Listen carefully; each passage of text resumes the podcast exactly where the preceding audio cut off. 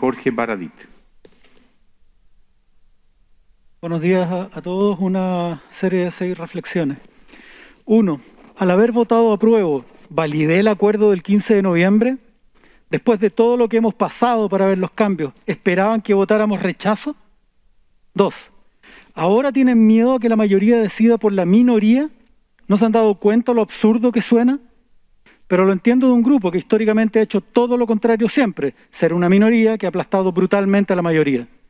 Tres, no, no es un debate solo jurídico.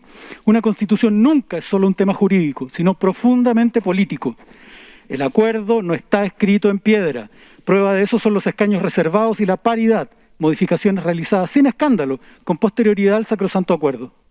Cuatro, el quórum de dos tercios ha estado relacionado a procesos constituyentes vinculados a gobiernos autoritarios.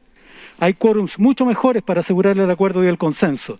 No porque esta regla ya no se aplique, porque la derecha fracasó electoralmente, me va a parecer ahora una mejor regla. Cinco, los independientes no fuimos representados en la mesa del acuerdo del 15 de noviembre. No tenemos ninguna vinculación con quienes delinearon los límites de una proclama popular amplia. Seis, ni símbolo del pinochetismo que hay que derribar, ni último bastión de nada. La regla me pareció mala antes, me parece mala ahora. Las reglas del juego no se cambian, las reglas del juego se cambian todo el tiempo. ¿Cómo se cambian? Por el acuerdo de quienes están jugando. No es ese el problema de algunos, es el horror simplemente a perder, por primera vez en su historia, el timón de un país que consideran propio. Muchas gracias.